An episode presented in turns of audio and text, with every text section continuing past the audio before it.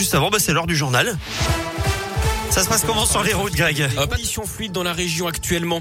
À une, cette mauvaise nouvelle, si vous avez prévu un week-end à Londres pour les vacances de Noël, les conditions d'accès sont durcies pour les voyageurs en provenance du Royaume-Uni. C'est ce qu'annonce ce matin le porte-parole du gouvernement, Gabriel Attal. C'est pour limiter la propagation du variant Omicron. La validité des tests pour se rendre en France depuis le Royaume-Uni va être réduite de 48 heures à 24 heures et les motifs de voyage sont limités aux résidents français et à leurs familles. Les déplacements de tourisme ou professionnels pour des personnes qui ne sont pas résidents en France seront limités en parlant du Covid, ce chiffre 110 000, c'est le nombre de faux passes sanitaires détectés par les autorités. Une centaine de personnes ont été interpellées, 400 enquêtes sont ouvertes. Ces interpellations visent à la fois des usagers des réseaux de trafiquants avec la complicité de médecins et d'infirmières d'après le ministre de l'Intérieur. Des condamnations à de la prison avec sursis et parfois de la prison ferme ont déjà été prononcées. La peine encourue peut aller jusqu'à 5 ans de détention. Emmanuel Macron a défendu son billet, son bilan hier soir sur TF1 et sur LCI. Il en a dressé un tableau positif hein, pendant près de deux heures, même s'il a reconnu quelques erreurs.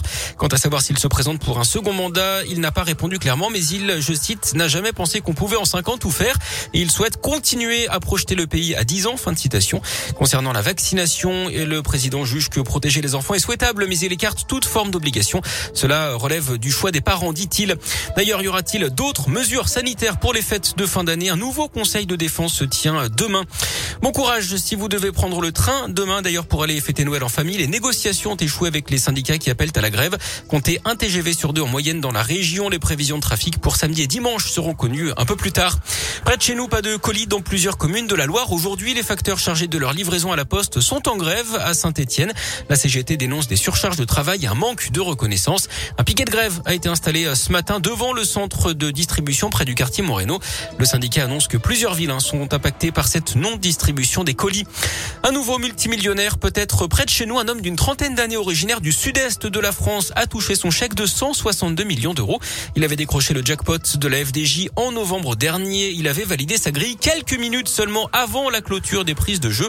Il va désormais pouvoir s'acheter une maison et réaliser l'un de ses rêves, devenir brasseur et commercialiser sa propre bière. Du sport et du rugby, ça bouge. À l'ASM, le club a présenté son nouvel organigramme ce matin. Didier Retière a été nommé directeur du développement sportif. Il sera chargé du développement de l'ASM, des jeunes au secteur professionnel, ce qui inclut la gestion des contrats, les infrastructures et le recrutement. Aurélien Rougerie lui a été confirmé au poste de team manager.